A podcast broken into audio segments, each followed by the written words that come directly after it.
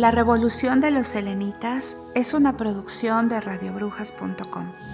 Intervienen como narradora Adriana Loza, inspectora Gabriel Carrington, Adriana Camila Arboleda, Juancho Israel Muñoz, Flavia Doris Juárez, Banda María Fernanda García, Margot y Dali Loj, Samantha Karen Olimpo, Sandra María Inés Fernández, Reptiliana Magusa, Vendedora 1 Gema Isabel Argote, Vendedora 2 Yuri Barahona, Vendedora 3 Carla Solís, Vendedora 4 Jessica Bautista, Lupe Viviana Pintor.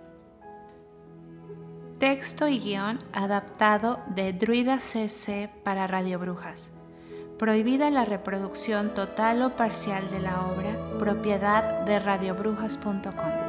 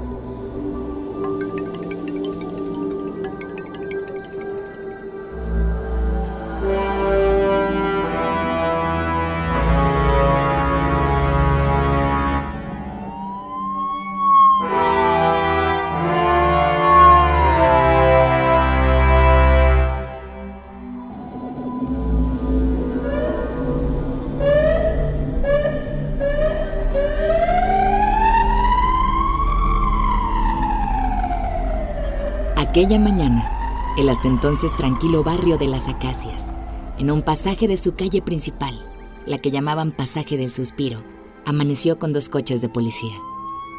Todos los vecinos se asomaban a los balcones. Nunca ocurría nada en su barrio. Y entonces, aquel suceso era todo un espectáculo. Un rótulo rezaba, Pasaje General Martínez de Pereda, pero nadie conocía la calle por ese nombre. Todos la llamaban Callejón del Suspiro. Este bien podía ser un misterio mayor que la persona del general a quien nadie conocía. Según los más doctos en historia local, fue un héroe de la guerra de Cuba que tuvo el acto heroico de sobrevivir. ¿Quién sabe si por su velocidad a la hora de salir corriendo?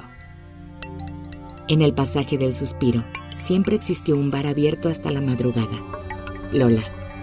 Un bar que por única mala reputación presumía de tener la mejor música de rock de toda la ciudad una mesa de billar en el centro de la sala, una misteriosa luz que siempre se antojaba acogedora.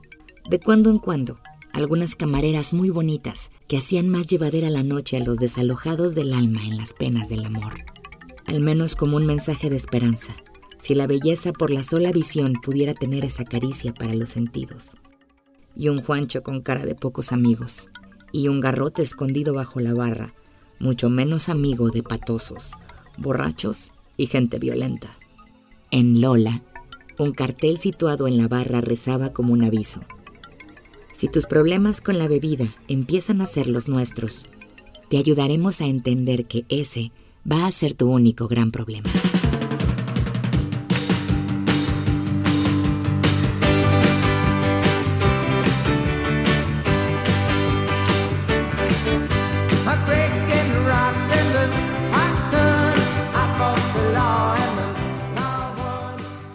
Entonces, ¿está usted segura de que desapareció aquí?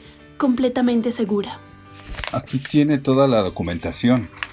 Los permisos están al día, inspección de sanidad, licencia de apertura, recibos al corriente del pago de los impuestos, licencia para tener música, pago de autores, mm, dos inspecciones anteriores de la policía de que en la noche el nivel de la música es el adecuado, certificado de insonoridad de las paredes, licencia que aprueba en el permiso del documento 24 y 24B, cláusula de la cláusula del permiso. ¿Cuánto papeleo para tener una taberna? Estás escuchando radiobrujas.com.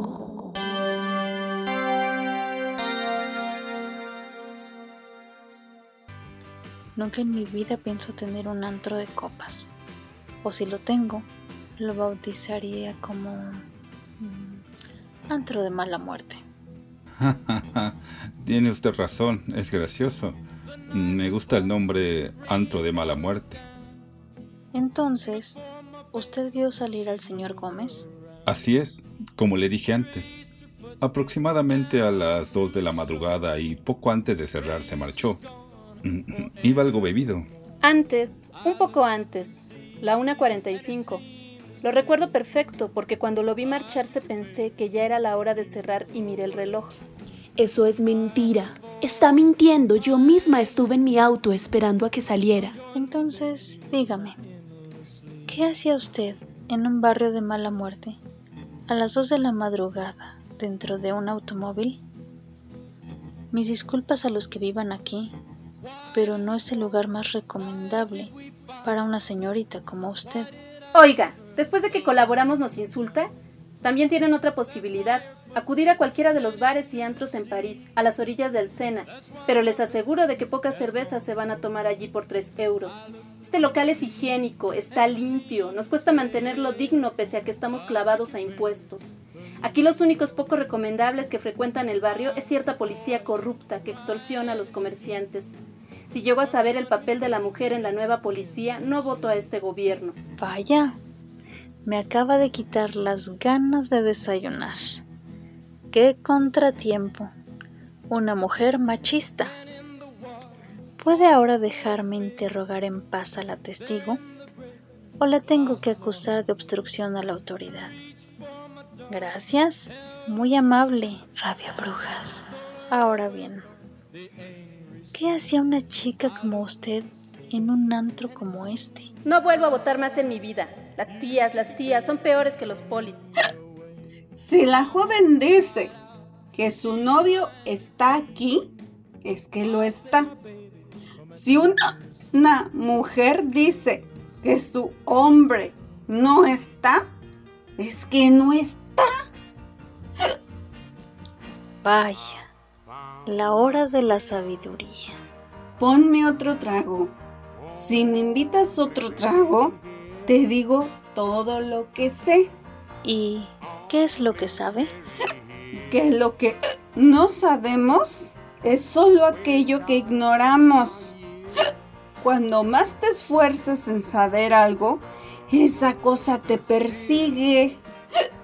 El gobierno llegó por fraude al poder y yo puedo derrocarlo. Soy una luchadora. De las primeras opositoras a la prohibición de fumar.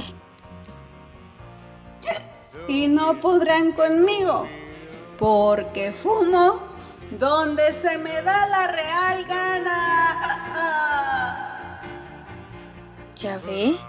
Cuando le digo que no es un lugar adecuado para usted. Me lo tomo como un cumplido. Gracias. Pues muy sencillo. Max y yo teníamos problemas de pareja. Sospechaba incluso que tenía un amante y por eso quise verlo con mis propios ojos. Estuve cuatro horas completas, desde que entró a este antro a las 10 de la noche hasta que cerraron a las 2 de la mañana. Y nunca, nunca salió por la puerta. Se lo puedo asegurar. Desde luego que cuando dice el viejo refrán que investiga más una novia celosa que la policía, no se equivoca. Pero seamos serios, la tierra no se lo pudo haber tragado. La barra del bar tampoco. Hemos registrado hasta en los baños y no hay nada anormal.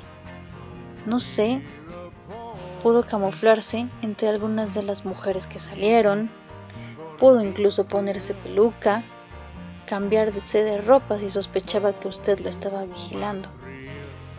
Por otra parte, Juancho no notó nada extraño.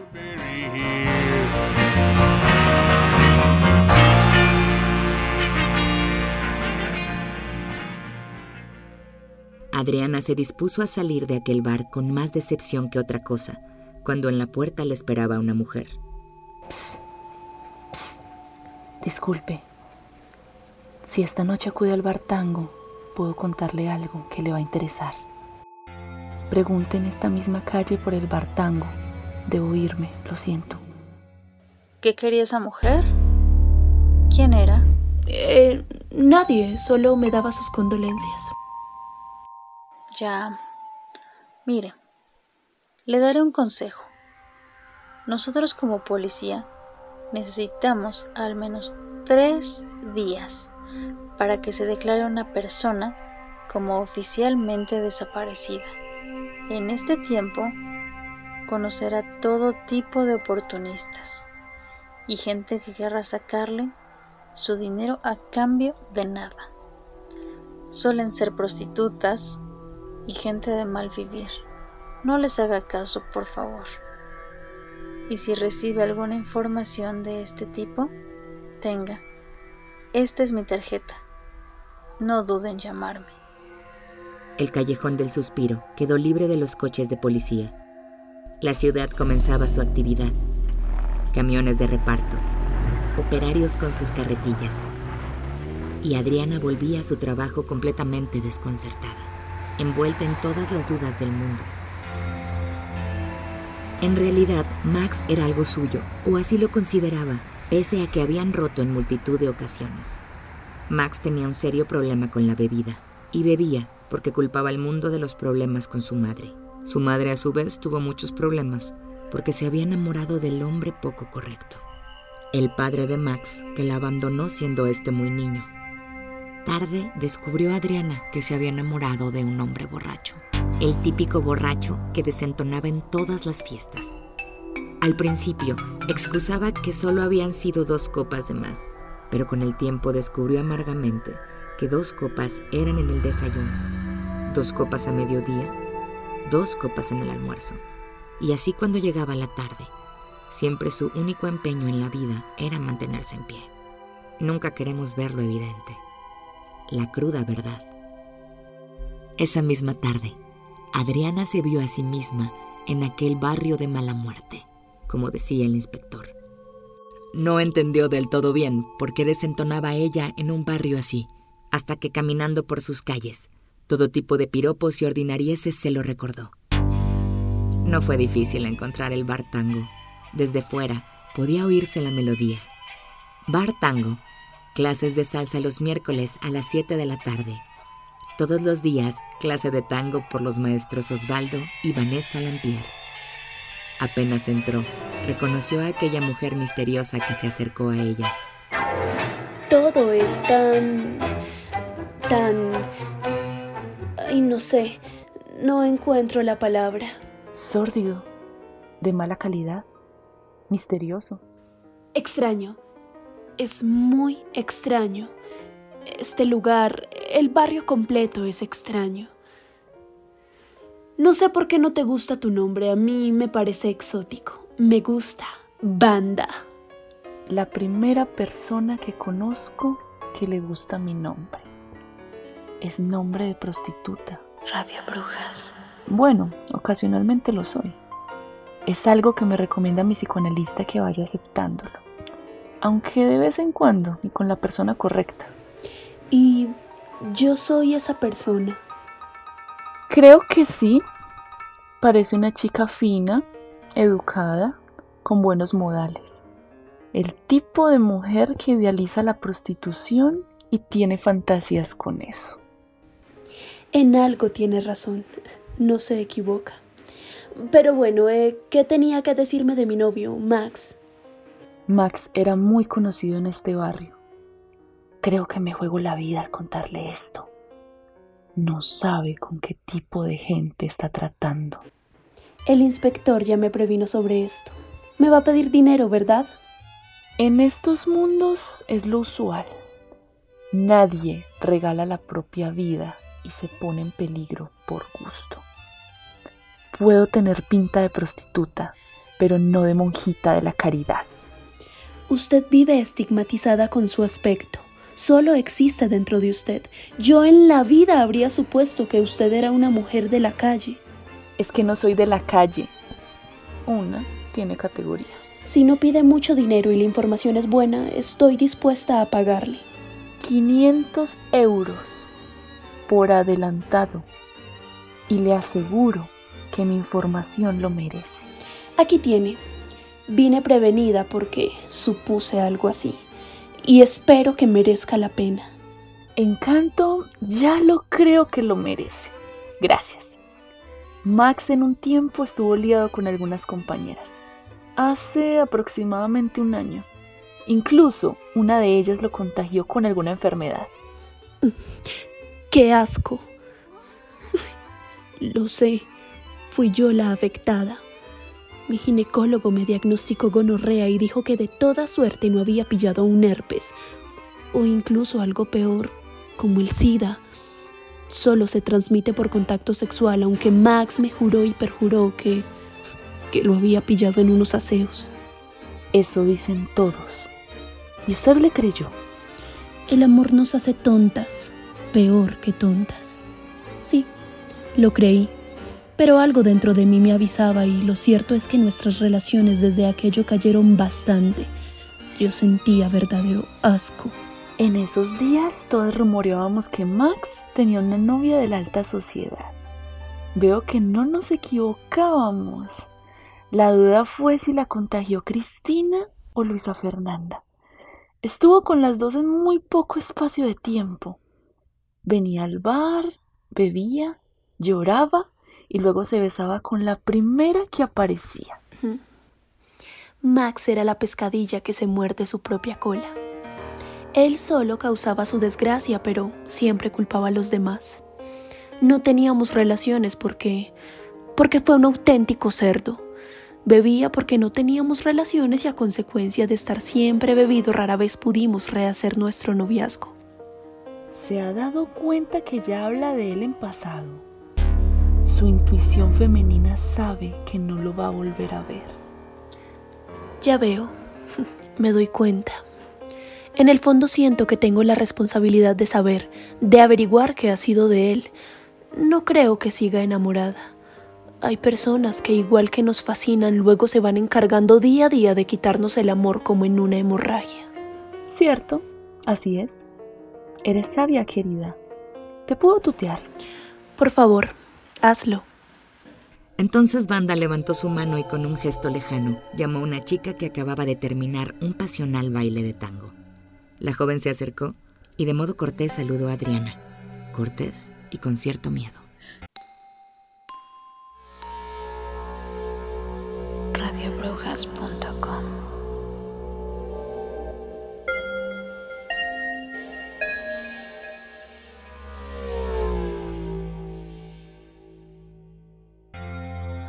Hola, encantada.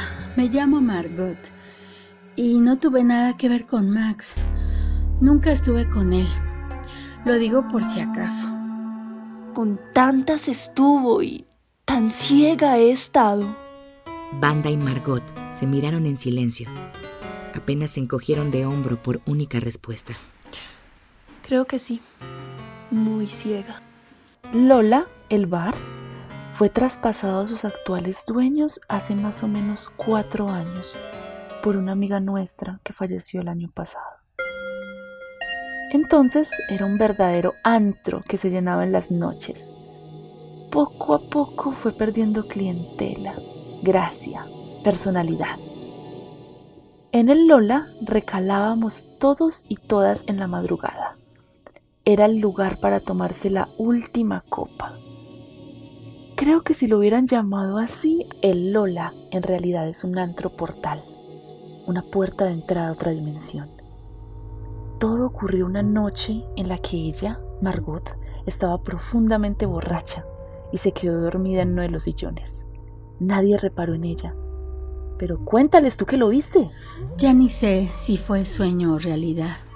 Yo desperté en uno de aquellos sillones. Una luz muy extraña. En el suelo del bar había un enorme pozo del que salía esa luz e iban saliendo muchas personas. Más que personas diría que seres extraños, desnudos, sexualmente muy dotados. Por esto no la creyó nadie y se burlaron de ella.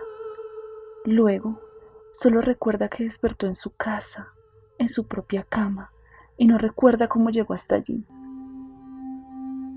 Yo tampoco le creí. La verdad, pensé que había alucinado muchísimo. Estaba muy borracha. Hasta que una noche, en la que ella se quedó a dormir en mi casa, ambas recibimos la extraña visita de una mujer, un ser extraño que atravesó las paredes. Me puso el corazón en la boca y amenazó con que no debía contar nada a nadie. El rayo. Recuerde al rayo. Antes de irse, aquel rayo extraño que atravesó los muebles. Y que... Ya basta de estupideces, por favor. Uf, disfruten el dinero, ustedes son un par de estafadoras. Adriana se levantó completamente indignada y se marchó de aquel antro. Era evidente que acababa de ser víctima de una estafa. Pobres mujeres, pensó, que por 500 euros perdían la dignidad de ese modo. Habría dado con gusto otros 500 euros para no cruzarse nunca más con gentuza como aquella.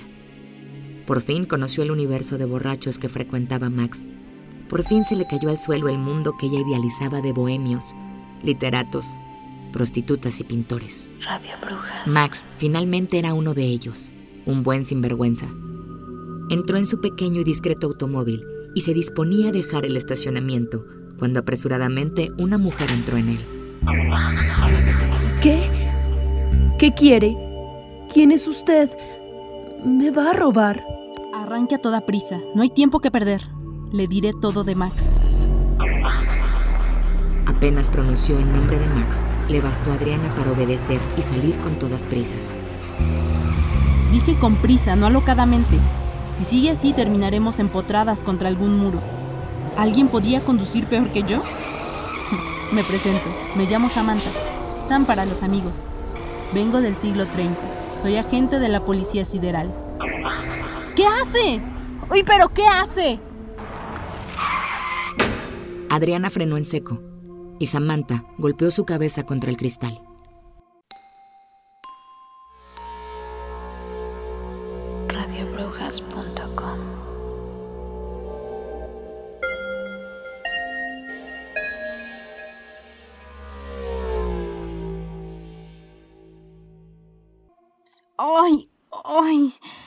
¡Qué daño! ¡Ay, pero qué bestia es usted! ¡Ay, cómo duele! ¿Por qué ha hecho eso? Ya estoy cansada de estupideces y tonterías. De gente que solo quiere sacarme el dinero. Bájese ahora mismo de mi automóvil. Esos bomberos van a toda prisa hacia el tango. Una bomba acaba de explotar allí. Banda y Margot acaban de morir calcinadas. Es un asunto muy peligroso. Otra vez. O se baja ahora mismo o arranco a toda velocidad y le vuelvo a estampar la cabeza. ¡Se equivoca! ¡Usted está en un serio peligro! ¡Y no se marche! E- ¡Espere! ¡Regrese! Esa noche cayó Adriana pesadamente sobre la cama.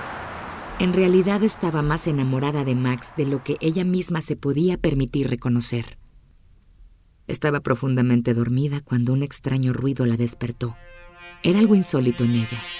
De un sueño pesado a prueba de cañonazos, algo tenía ese peculiar sonido. Entonces una aparición fantasmal atravesó la pared de su dormitorio. Era una mujer semidesnuda. Parecía modelo, de proporciones estilizadas, pero un gesto serio, bañada en una especie de maquillaje azul claro. No tenía cejas ni pelo. Completamente calva, pero muy atractiva y envuelta en un haz de luz. Radio Brujas. Vengo del futuro. Tus trucos no tendrán éxito conmigo.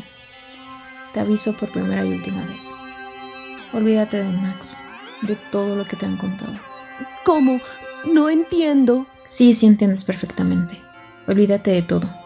Y si aprecias tu vida y no quieres terminar como tus amigas, cuando Max se ponga en contacto contigo, acudirás a la policía. Me estás amenazando. Peor que eso, te estoy avisando. No trucos, no tretas. Baja esa mano y no lances mensajes telépatas de auxilio. ¿Crees que nací ayer? ¡Estás loca! ¿Qué mensaje telépata ni que ocho cuartos? No conozco medidas terrícolas, ni ocho enteros, ni ocho cuartos. Supongo que será un arma, pero yo que tú no lo usaba. O quedarás toda la eternidad en forma de pliegue de sábana. Esto... Esto debe ser un sueño o, o una pesadilla y si deseo que se vaya, se irá. Y en ese punto, la figura se marchó por el mismo hueco que había llegado y todo rastro se desvaneció. Era la misma escena que le había contado Banda. Cuando despertó en la mañana sabía perfectamente que no había sido un sueño. Ojeaba la prensa diaria en internet cuando una noticia local le heló la sangre. Explosión gigantesca en el barrio de las Acacias causa conmoción entre los vecinos. El bar Tango ha sido literalmente borrado del mapa en lo que parece ha sido una acumulación de gas. Aún no hay noticias de víctimas a estas horas, aunque la policía trabaja en identificar unos restos humanos completamente calcinados en su interior. Se terminó de vestir y maquillar por el camino. En un tiempo récord estuvo en el pasaje del suspiro, cerrado por completo por la policía. Intentaba buscar a Banda con la mirada, cuando de nuevo apareció Samantha. Está buscando a Banda, ya le dije ayer. Ha muerto en la explosión. Vámonos de aquí. Es peligroso para usted. En esta ocasión, Adriana decidió hacerle caso y confiar en ella. De nuevo entraron a su automóvil y sin rumbo alguno se perdieron por la ciudad. ¿A dónde vamos? Donde sea, no hay un destino. Por ahora solo tratamos de despistar a la policía que nos está siguiendo. ¿Eh? ¿Y cómo lo sabe? Mire con disimulo ese pequeño Opel blanco que tenemos detrás. Desde que salimos nos está siguiendo. Es la policía. ¡Ay! Menos mal, qué alivio. Si es la policía, no tenemos nada que temer. ¿Es usted tonta? Todo lo contrario, está infringiendo 14 delitos del siglo 30. La policía sería lo último que deberíamos de encontrarnos. No entiendo. No vivimos en el siglo 30. Se supone que la policía está para protegernos. Además, usted es policía. Soy agente sideral. Es distinto. ¿Cómo le explico? La diferencia es la misma que pudiera existir en su tiempo entre un arriero de mulas y un hockey de hípica. Que los dos trabajan con équidos. Es cierto, pero hay mucha diferencia. Sigo sin entender nada de nada. ¿Qué diablos es esto? ¿Qué pasa? En ese punto el pequeño automóvil colisionó de forma débil con una especie de burbuja de luz azulada. Aquello hizo vibrar a sus ocupantes y repentinamente una nueva pasajera ocupaba el asiento trasero. ¿Qué, qué es esto? ¿Quién es usted? Sandra Telop, periodista de actualidad galáctica. Vengo desde el futuro para entrevistarla. No entiendo nada de nada. Si ella es también del futuro y si le choco la cabeza contra el vidrio casi se muere. ¿Cómo lo ha podido atravesar sin problema alguno? Soy periodista, no soy policía. Es algo universal que la policía es muy torpe. Qué graciosa, querida. La explicación no es otra que nuestra archiconocida periodista usa métodos ilegales y de los que va a tener que responder dentro de poco. No me materialicé ayer. Llevo bastantes años entre ustedes intentando cambiar el curso de la historia. Es solo una especie de holograma primitivo. Usted no está viendo a una persona real de carne y hueso. Es solo una proyección holográfica mezclada con una especie de proyección cuántica de su deseo por ser protegida. Esa parte y otra desde un planeta rebelde crean un adefesio que ahora vemos. Ajá. ¿Reconoce que el gobierno pretende cambiar el curso de la historia? No reconozco nada. Lo único que reconozco es que usted va a tener que responder ante la justicia de usar métodos que sabe perfectamente que son ilegales. ¿Desde qué posición se conectan ahora? ¿Sabe que los podemos localizar y destrozar en cuestión de días? Cuéntame otro chiste. Espera que ahora en un rato te digo dónde está nuestra base. Por favor, no entiendo nada de nada, pero nada. Disculpe, tiene toda la razón. Iré al grano. Max Gillot, en el siglo 30 es un revolucionario completamente perseguido en toda la galaxia. Fue abducido para unos experimentos y se fugó de una de las cárceles helenitas. Radio Brujas. De que también contactó con Banda. Banda en nuestro mundo es una de las mayores asesinas. No bromeaba. Ya está usted implicada en 30 delitos graves. Podrían suponer todos más de 10 años de cárcel. ¿Yo? ¿Pero qué hice? Están locos. O sea, me condenan por algo que no hice. En el siglo 30 no se necesita hacer nada. Nuestro sistema de justicia desde hace siglos y la revolución de los selenitas es patético. Se consideran delito no solo las infracciones a la ley, sino las probables e hipotéticos quebrantos de la misma. Ejemplo, si el Estado considera, mediante su policía y sus detectores de ciudadanía, que si a usted le dejaran delante una maleta con un millón de versos, perdón, es moneda galáctica. Quiero decir, supongamos una maleta con 20 millones de euros, que usted es perfectamente probable que se lo lleve también, y por eso sería condenada. O sea, me condenan por algo que no hice. Usted nunca lo entendería. Vive en un mundo muy primario y anticuado. Es tanto como explicarle al hombre de las cavernas los beneficios fiscales de las empresas. Nadie la condena por algo que nunca ha hecho. En, en, cambio, es cierto que sí la pueden condenar por algo que probablemente terminará de hacer. Existen los viajeros en el tiempo y tratan de anticiparse al delito. Por ejemplo, ahora todos los esfuerzos existen para evitar que usted se una a la revolución y sea una peligrosa activista. No le haga caso. Max y Banda son los mayores revolucionarios. En concreto, Banda es el líder indiscutible de Venus y los venusianos un verdadero dolor de cabeza para las autoridades. Las personas cambian.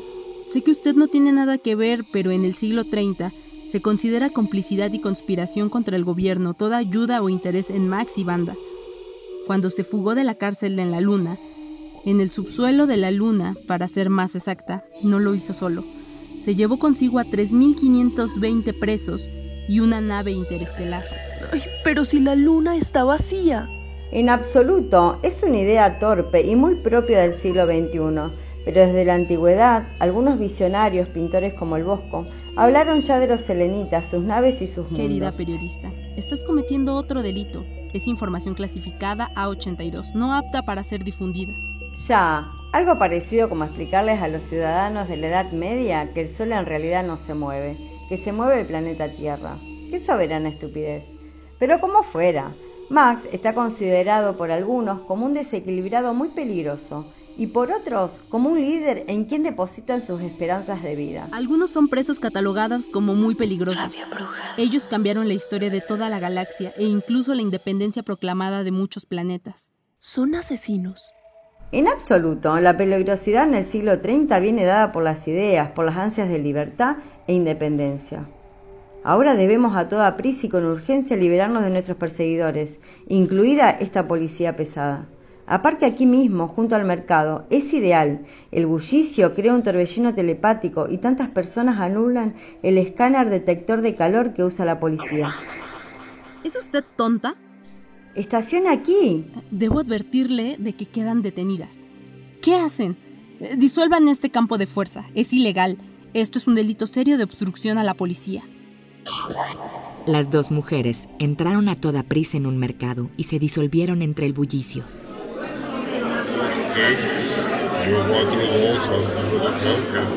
Peces, peces de las lagunas de Foraut, sabrosa carne sin luminiscencia.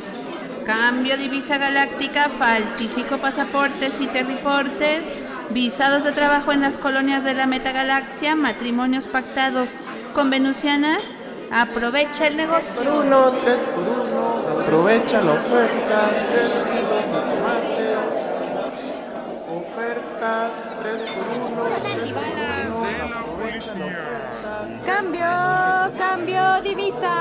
Monedas planetarias de toda la galaxia. Cambio divisas. Tengo yuans, dólares y euros. Urcos galácticos, cambio 2 por 4 dólares, cambio, cambio divisas, escudos antibalas de la policía, los vendo de contrabando, se adhieren a la piel, rechas heridas de arma blanca, disparos, descargas eléctricas y armas láser. También tatuajes láser en 10 minutos, imprime tu deseo en la piel por solo 10 urcos. De las lagunas del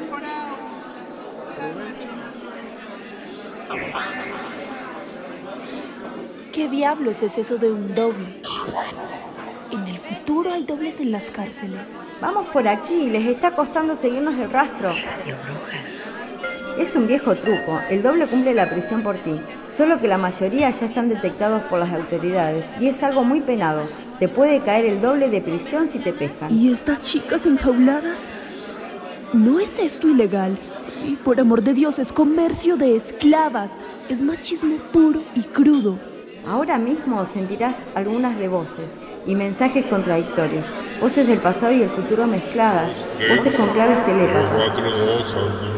Es algo que venimos denunciando desde hace muchos años, pero como es un suculento negocio, por cada uno que cierran aparecen 10.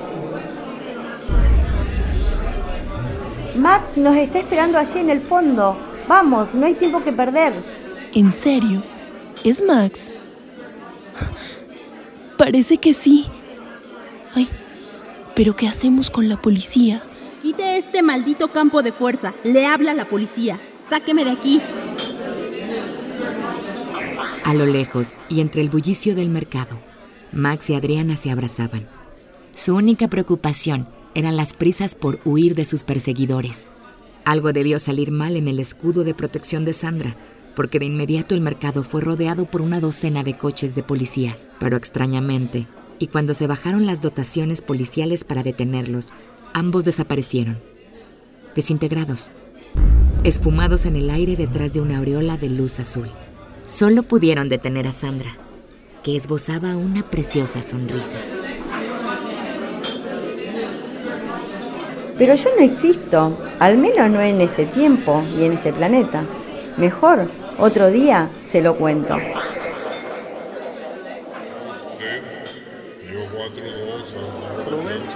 Cambio divisa. Falsifico pasaportes y teleportes. Veces, veces,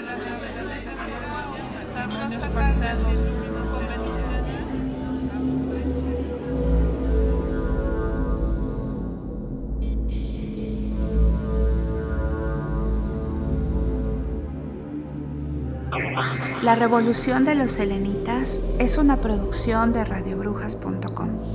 Intervienen como narradora Adriana Loza, inspectora Gabriel Carrington, Adriana Camila Arboleda, Juancho Israel Muñoz, Flavia Doris Juárez, Banda María Fernanda García, Margot Idali Loj, Samantha Karen Olimpo, Sandra María Inés Fernández, Reptiliana Magusa, Vendedora 1, Gema Isabel Argote, Vendedora 2, Yuri Barahona, Vendedora 3, Carla Solís, Vendedora 4, Jessica Bautista, Lupe Viviana Pintor.